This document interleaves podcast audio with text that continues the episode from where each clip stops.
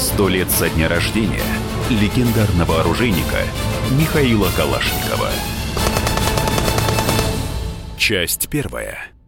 Шаг за шагом вся моя жизнь связана с оружием.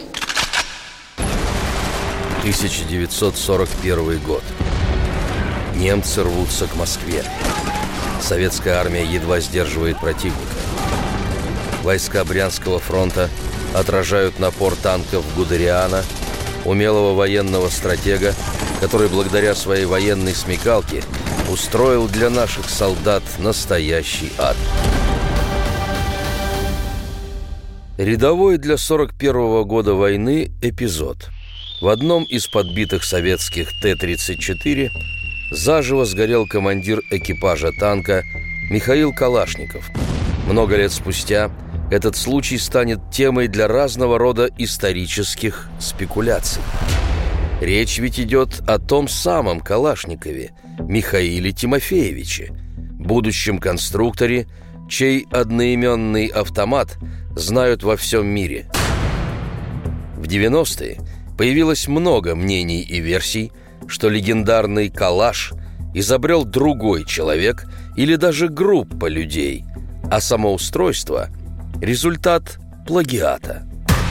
Чтобы развеять миф о своей гибели, конструктор много лет спустя описал те события в своей книге.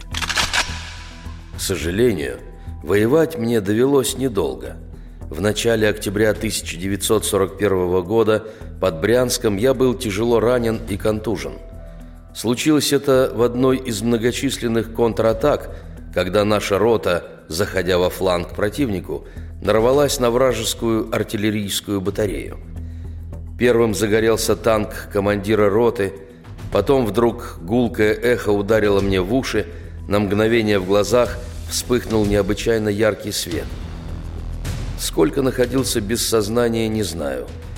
Левое плечо, рука оказались чужими. Как сквозь сон услышал.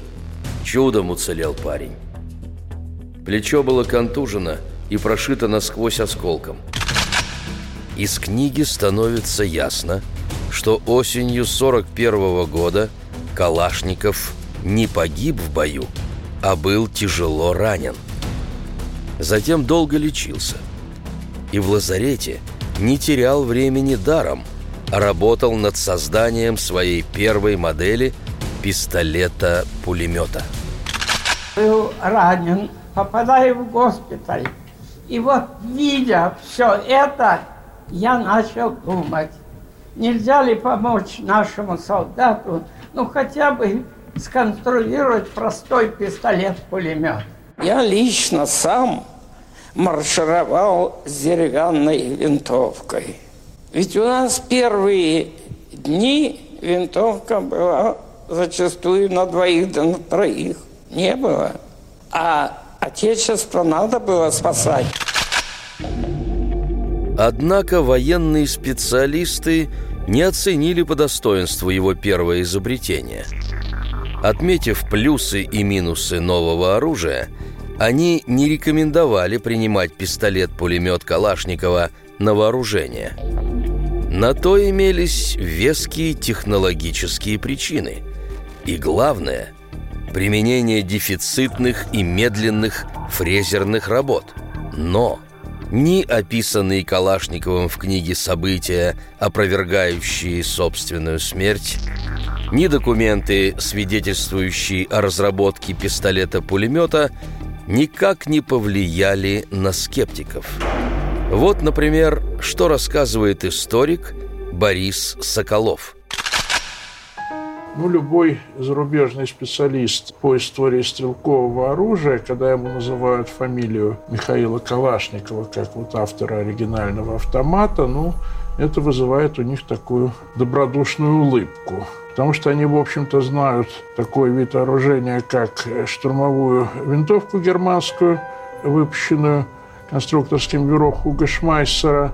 И там, в общем, сходство чрезвычайно велико, а то сходство, которое отличается, собственно, там калибр отличается. Но для того, чтобы сделать эту модернизацию, надо обладать, ну, все-таки высшим техническим образованием и знать такие предметы, как высшая математика и сопромат. Ну, как известно, Калашников, в общем-то, высшим образованием не обладал. не обладал. Вот рассчитать все это он не мог. Гипотез о подставном создателе АК-47 и вообще о заговоре вокруг создания этого оружия очень много. Например, в марте 2002 года в газете «Московский комсомолец» в рубрике «Тайна 20 века» была опубликована статья под заголовком «Легендарный Калашников не оружейник, а подставное лицо». Редакторы не указали имя автора текста, а сам материал оформлен в виде цитаты из интервью человека, представленного как разработчик стрелкового оружия Дмитрий Ширяев. Начинается статья так. 15 июля 1943 года в Москве на техническом совете Наркомата вооружения собрались гражданские и военные специалисты – на столе лежал захваченный трофей – немецкий автомат. Тут же был издан приказ немедленно сделать подобный отечественный комплекс «Автомат-патрон». В рекордно короткий срок, за полгода, Николаем Елизаровым, конструктором Павлом Рязановым, технологом Борисом Семиным был разработан патрон калибра 7,62 мм который занимал положение между винтовочным и пистолетным патроном и получил наименование «промежуточный».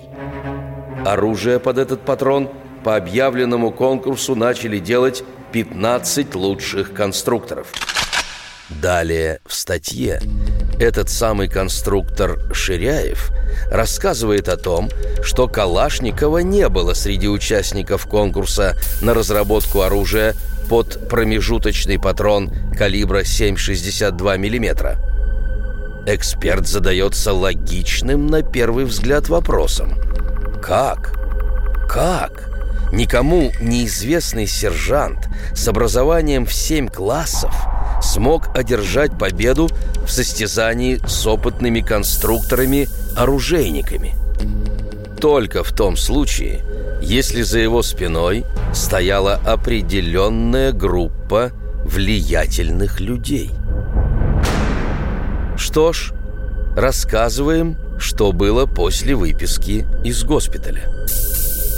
Несмотря на относительную неудачу с пистолетом-пулеметом в 1941 году, через три года, в 1944 Калашников создал опытный образец самозарядного карабина – но и эта новинка тоже не пошла в серийное производство.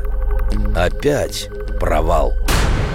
Зато разработка стала частичным прототипом знаменитого АК-47. По окончании войны советские изобретатели продолжали биться над созданием новых версий стрелкового оружия.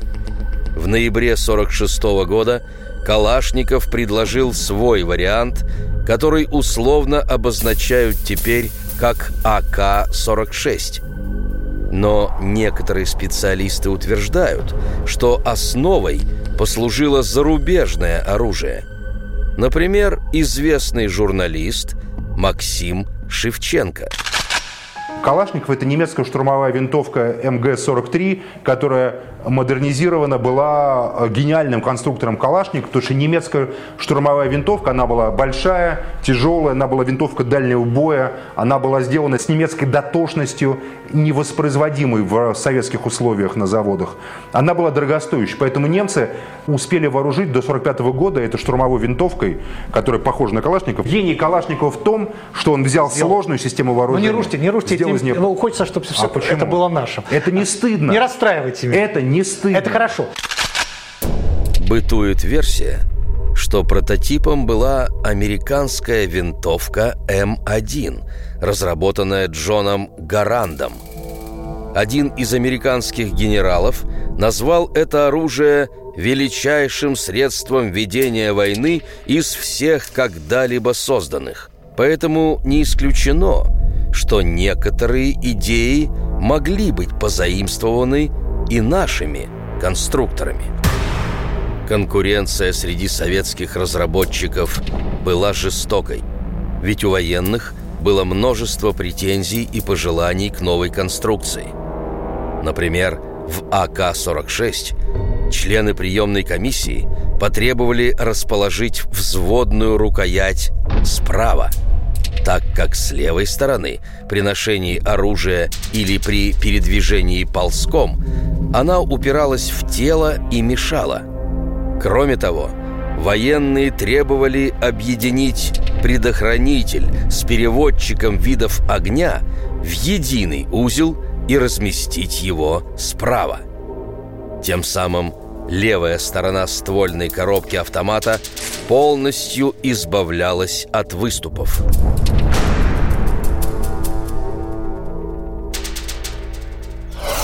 Продолжение через несколько минут. Сто лет со дня рождения легендарного оружейника Михаила Калашникова. Мы хотим стать еще лучше. И нравится тебе бесконечно. Специально для тебя мы создали новый сайт радиокп.ру радиокп.ру Заходи, и ты можешь делать все. Слушать, смотреть, читать. Подкасты, видеотрансляции студии, текстовые версии лучших программ. Радиокп.ру Радиокп.ру Заходи, мы удивим тебя. Сто лет со дня рождения легендарного оружейника Михаила Калашникова. Часть вторая. Если в середине прошлого века никто не осмеливался выступать против создателя АК-47, то в конце прошлого века стали активно говорить о своеобразном техническом плагиате в исполнении Калашникова. Во время полигонных испытаний осенью 46 -го года конкуренты Калашникова, оружейники-конструкторы Алексей Булкин и Александр Дементьев не сумели убедить военных в преимуществе своих образцов. Но и АК-46 не выиграл этот спор. Зато для устранения выявленных недостатков детище Калашникова выглядело более перспективно. Учтя все замечания, Михаил Тимофеевич оперативно доработал свою конструкцию – Правда, специалисты заметили, что некоторые ее элементы и ключевые узлы были позаимствованы у других образцов, представленных на конкурс. Что-то было скопировано у автомата Булкина, что-то у автомата Алексея Судаева. А некоторые элементы якобы подсмотрены – у винтовки чешского изобретателя Эммануила Холика и знаменитого американца Джона Браунинга. В те времена подобные заимствования в Советском Союзе не возбранялись, а скорее даже приветствовались. Ведь СССР – постоянно находился под прессом врагов империалистов и нуждался в создании современного оружия для защиты своих границ и интересов. Еще по одной из версий – прототипом легендарного советского автомата стало частичное копирование автомата немецкого конструктора Хуга Шмайсера. Рассказывает Марк Котлярский, писатель документы о том периоде, когда работал Шмайсер на Ижевском заводе, они до сих пор засекречены. Известна фраза Шмайсера «Я давал русским некоторые советы». Все, больше ничего не сказано. Еще один момент. Хуго Шмайсер, в отличие от тех специалистов немецких, которые работали, были привезены насильно в Россию, проработал дольше всех – и позже всех был отпущен на свободу. Даже сотрудники музея Калашникова в Ижевске, говоря о том, что да, действительно, автоматы как бы нет, Калашников изобрел свой автомат, это не шмайсеровское дело, но в то же время не отрицают того, что Шмайсер мог повлиять на создание автомата, и в частности он предложил передовой по тем временам метод так называемой холодной штамповки. И Шмайсер, и Калашников активно пересекались во время работы. Надо иметь в виду, что любое копирование еще не гарантия успеха. Например, у АК-46 были проблемы с кучностью стрельбы.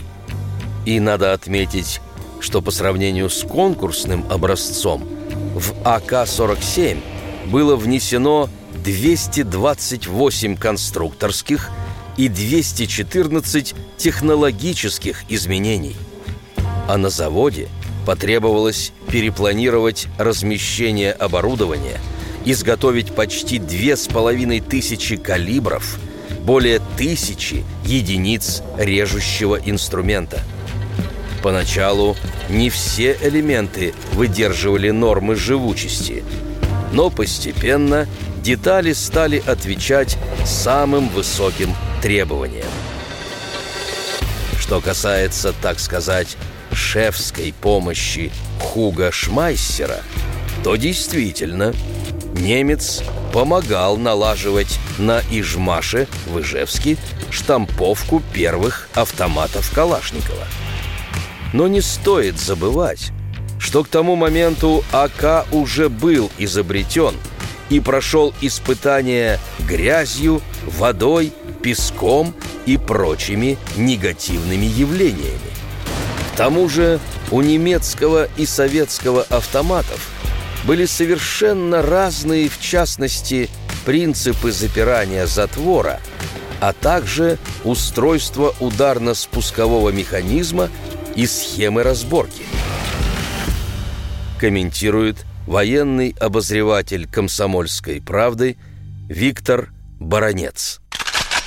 Исмайсер в свое время украл идею, например, там заднего хода у одного из немецких же конструкторов. Когда наша разведка украла Шмайсер, по-моему, в 43 году на фронте, первому конструктору, которому было поручено разработать более эффективный автомат, был знаменитый Судаев. Но он не довел свое дело до конца, он умер, и тогда к дальнейшей разработке и идей Судаева, и идей Шмайсера приступила целая группа конструкторов, которой был и Калашников, но а дальше всех в доводке автомата, который, кстати, на первом конкурсе был признан никуда не годным, Калашников доработал. Во время личной встречи с Михаилом Тимофеевичем я задал ему этот вопрос в лоб и получил ответ, который звучал примерно так – Каждое великое оружие рождается из суммы тех великих или остроумных, или продвинутых идей предшественников. Он никогда не скрывал, что исследовал все автоматическое оружие, которое существовало э, до 40-х годов, и он синтезировал самые лучшие идеи. На самом деле АК-47 должен был называться АКЗ, то есть автомат Калашникова-Зайцева. По воспоминаниям дочери конструктора Александра Зайцева, это обещал сам Михаил Тимофеевич своему напарнику, вместе с которым создавал первый вариант автомата. На плечи Зайцева легли расчеты и проектирование опытного образца – Помогал им и конструктор Василий Соловьев, занимавшийся аналитическими расчетами. Но в итоге в мировую историю вошел только Михаил Калашников. Конечно, его коллегам было очень обидно. А сам Калашников на протяжении десятилетий не давал никаких интервью. Вероятно, ему запрещали, соблюдали секретность. Только спустя много лет стали известны имена и фамилии тех, кто реально помогал создавать АК. Итак, подытожим. Все эти мифы о том, что Калашников – необразованный баловень судьбы, которого в удачный момент назначили создателем лучшего автомата на свете, а разработали его другие, ныне неизвестные, но настоящие конструкторы и инженеры, разбиваются о простые факты. Михаил Тимофеевич шел к финальной доработке калаша очень долго, в условиях огромной конкуренции. А до этого несколько его чертежей отправились в стол. Перечисляем. В 41 году, после тяжелого ранения, прямо в госпитале Калашников набросал чертежи пистолета-пулемета. Однако выставить его на конкурс не успел, и в массовое производство пошел Судаев. В 1944 году Калашников собирает опытный образец самозарядного карабина, но уступает Симонову.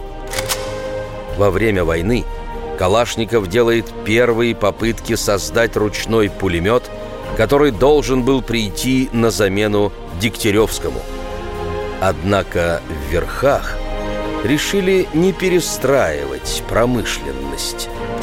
Легендарному АК-47 предшествовала неудачная разработка АК-46, схожая с американской винтовкой М1.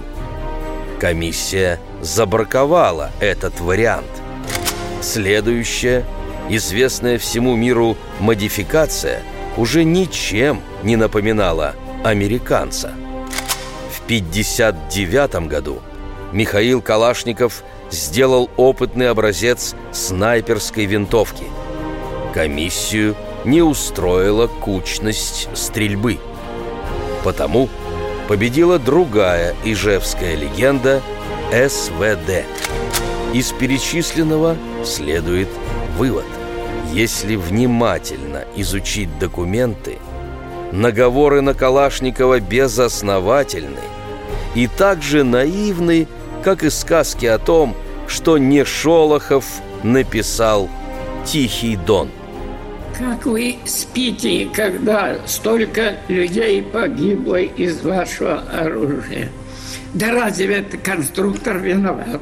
Это политики виноваты, что они не могут мирным путем договориться, чтобы оружие не применялось. Сто лет со дня рождения легендарного оружейника Михаила Калашникова.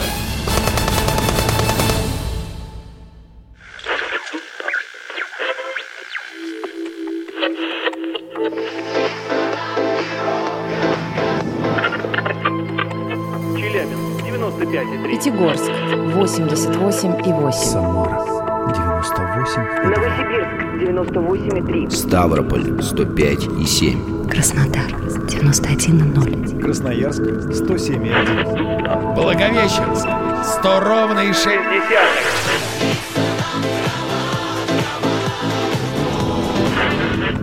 Санкт-Петербург 92,0. Москва 97,2.